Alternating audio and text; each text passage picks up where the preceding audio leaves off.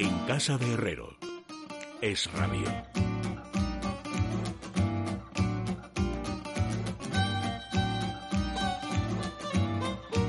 Bueno, faltan amigos 14 minutos para que sean las 10 de la noche, una hora menos en la Comunidad Canaria. Siempre que comienza los jueves esta tertulia en versión reducida durante el confinamiento de los sabios, eh, nos eh, echamos de menos a algún Fernando. Don Luis Alberto de Cuenca, bienvenido, buenas noches. Muy buenas noches, don Luis. Te voy a hacer una pregunta que tiene trampa. ¿A qué Fernando crees tú que echamos ahora en falta? Pues yo creo que como el año, la semana pasada echamos en falta a Fernando Rodríguez La Fuente, en esta ocasión es Dragón. Pues no, señor. Echamos de culpa, de, en falta a los dos. se han puesto de acuerdo y entonces no está ni uno ni el otro. O sea, tú te lo puedes creer. Eso ya era difícil de acertar. Eso, por eso te he dicho al principio que tenía trampa. Pero mira, eso nos permite tener así un tú a tú más interesante. Entre otras cosas, porque si estuvieran ellos, seguro que las propuestas literarias que tienes que hacer eh, no les terminaría de gustar. Pero bueno, y sobre todo porque si alguien puede valorar bien el premio Princesa de Asturias de las Letras, eres tú, porque Anne Carson es poetisa. Es poeta y además es filóloga clásica, o sea que me toca por dos lados, por el lado poético y por el lado profesional. Tiene una tesis doctoral sobre Safo, la poetisa de Lesbos, la, creadora realmente del derecho amoroso en poesía, y la verdad es que es una mujer muy inteligente, muy interesante, y la poesía que escribe está muy bien. Le han publicado varias editoriales españolas como Pretextos, por ejemplo, ha sacado alguna cosa de ella, Lumen también, Visor no, Visor, eh, mi editorial, eh, estuvo a punto de sacar un libro suyo, pero no lo, no lo sacó.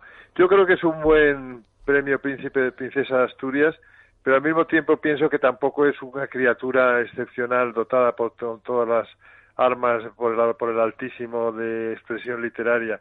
Yo creo que es una poeta muy fina, muy agradable, eh, sobre todo derecho amoroso. Él, ella lo que disecciona es el, hecho amoroso y de una manera incluso cruel y digamos descarnada, ¿no? Es una mujer muy auténtica, pero quien nos podría hablar mucho más de Anne Carson que yo, que no estaba en el jurado este año del Premio Princesa de Asturias, es me imagino que Fernando de la Fuente sí que ha estado.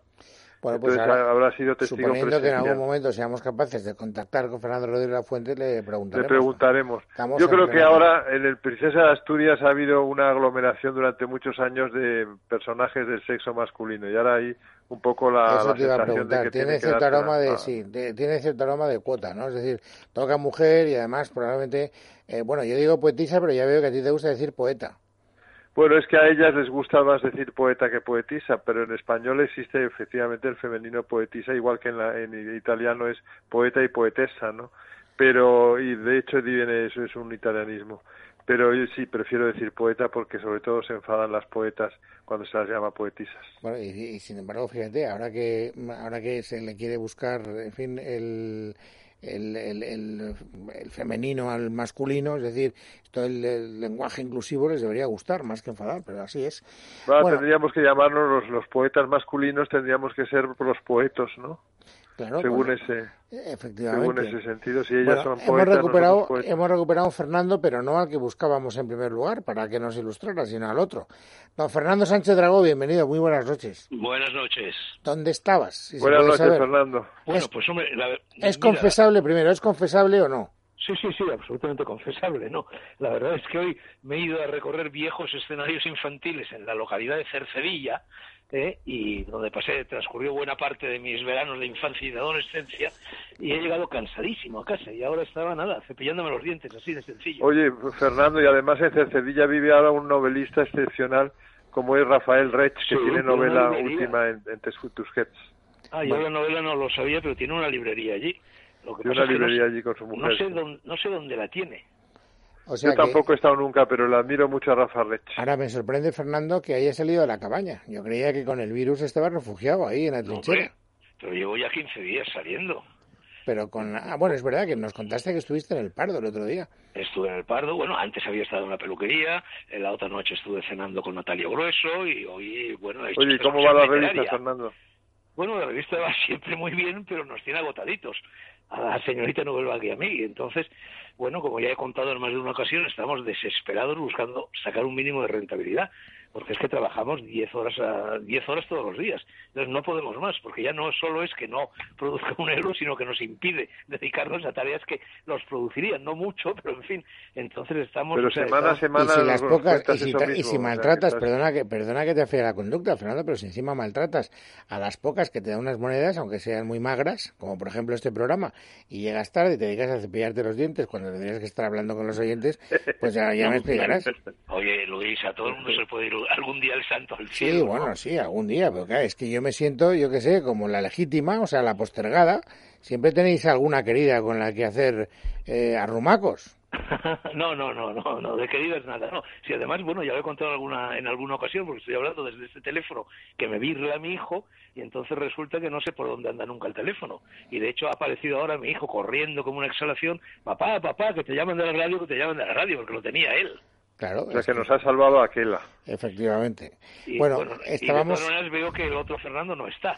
No, el otro Fernando ha, ha desaparecido, no se sabe nada de él. De- Bueno, de- vamos a ver, el otro Fernando es secretario del jurado del premio Princesa de Lo hemos Asturias. comentado. Sí, lo hemos comentado. Lo que pasa es que queríamos que nos contara algún detalle de la elección del eh, Princesa de Asturias de las Letras, Ann Carson. ¿Tú tienes opinión sobre ella o no? Bueno, pues mira, la verdad es que no. Me he enterado efectivamente en Cercedilla porque me ha llamado, bueno, un compañero vuestro, Nacho, y me ha dicho, oye, que probablemente se va a hablar de este premio. Y he dicho, ¿quién se lo han dado? No lo sabía. Y la verdad es que me he quedado perplejo. Es la primera vez en mi vida que oigo hablar de esta buena señora. Y Ahora, bueno, si la os verdad dais es que- cuenta que no va a ser solo este año el asunto de la cuota, porque todavía hay muchísima diferencia entre hombres y mujeres y va a haber una aglomeración de mujeres ganando el premio, ya veréis ya. Bueno, mientras eh, tengan talento, a mí me da igual. Pero es que llevamos tres mujeres seguidas, ¿no? Tres Es- mujeres es- seguidas es y un exceso de cuota.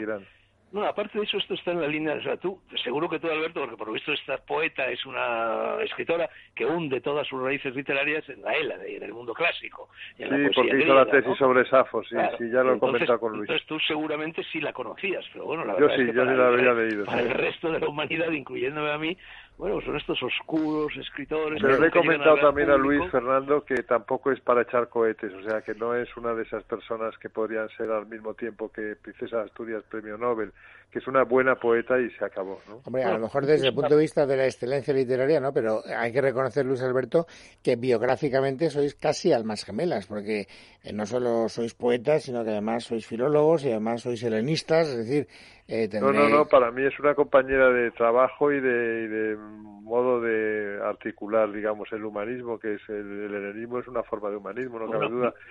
Pero bueno, en cualquier caso ya te digo que, que como poeta me gusta, pero no me fascina. Es una poeta muy hermética, por lo visto. Yo te confieso Por que eso. la poesía hermética nunca Todo lo contrario de, de la poesía helénica, que es absolutamente, que fluye como un manantial absolutamente claro, ¿no?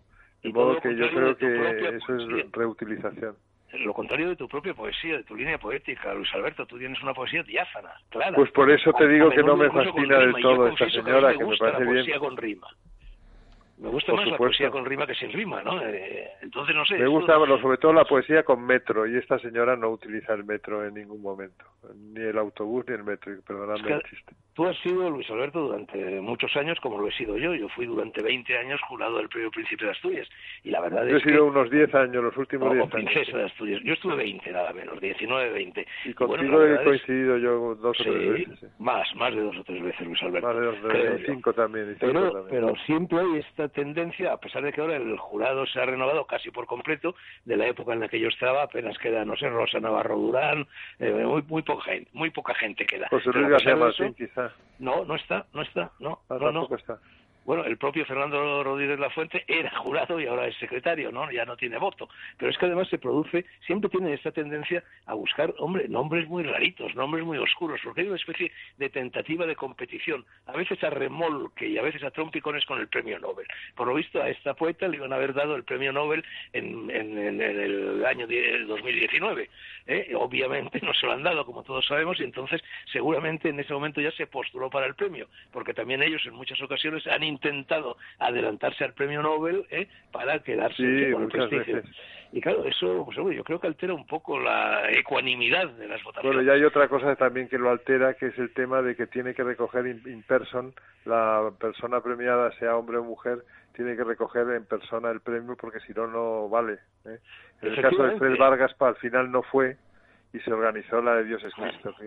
además, bueno, esta mujer creo que es una mujer muy reacia a conceder entrevistas, en fin, es, muy celosa de conservar su vida privada. ahora, que no nos, ahora, que no nos, oye ningún poeta, Fernando, es que son raros los poetas en general, ¿eh? O sea, hay que decir que... Los poetas son rarísimos, rarísimos. Bueno, oye, dejadme que os pregunte si os suscita curiosidad o no, yo reconozco que a mí sí, porque son dos personas por las que siento literariamente una gran atracción, pero la mm, eh, obra, el libro de Mario Vargas Llosa dedicado a Borges, ¿os parece que es, digamos, un eh, reclamo suficiente para gastarse unas monedas o no? Bueno, yo, no lo tengo, pero me parece que cualquier cosa que haga Mario es digna de gastarse unas monedas y lo que haya que gastarse. En este caso y sobre todo si habla sobre Borges, pues, pues sobre hojuelas. ¿no?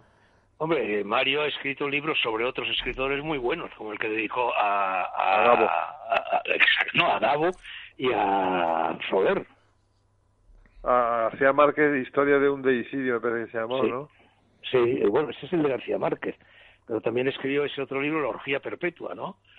Dedicado a, a Flaubert.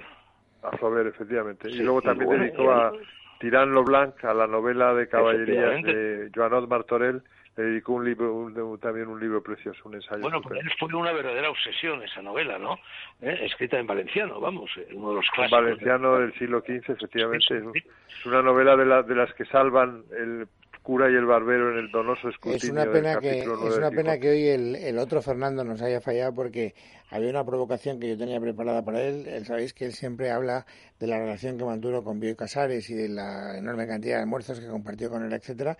Y a la hora de hablar del entorno de, de Borges, una de las cosas que dice Mario Vargas Llosa, comillas, es el libro de Bioy Casares me produjo una gran repugnancia desde que lo vi publicado y no lo he leído ni lo haré. Me parece inmoral que todas las conversaciones privadas que tenía Borges con Bioy Casares, éste las grabara o reprodujera posteriormente pensando en un libro póstumo. Bueno, Luis, a mí no solo no me, en fin, tanto como repugnante, pues sí, efectivamente había un pecado de indiscreción, pero a mí me pareció, y perdonad que recurra a esta expresión, me pareció un coñazo.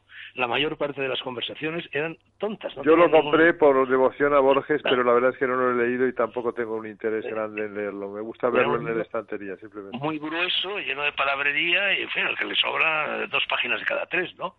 Sin embargo, Fernando Rodríguez de la Fuente lo, defiende mucho. Pero, fíjate que, que Bioy, además... él, comía, por lo visto, todas las semanas en La Recoleta, en fin, en ese barrio Pera de Buenos Aires, donde hay una serie de restaurantes muy buenos, y bueno, claro... Casi todos de asturianos y de gallegos, por cierto. Ah, cierto, cierto. Bueno, y hay un cementerio allí fantástico, allí cerquita. El cementerio de La Recoleta es uno de los cementerios más hermosos del mundo. Efectivamente cerca del clásico de la, de la hotelería eh, de Buenos Aires, que es el Alvear. El Alvear, donde me he esperado, yo he tenido la suerte de hospedarme en varias ocasiones. Yo también, cuando gané el premio Planeta y la editorial Planeta muy generosamente me montó, bueno, pues una gira por varios países latinoamericanos, también me alojaron ahí en el Alvear. Pero es que además el Alvear está a un par de cuadras de la casa de Bioy, que ya no es la casa de los descendientes de Bioy porque la vendieron, pero quiero decir que se vivía, la vivía al lado. Y de la propia Recoleta, está, vamos, a, tres minutos, ¿no? Y los paseadores de perros, que por aquel barrio, ¿te acuerdas, Fernando? Que hay mucho paseador de perros, que hay parques.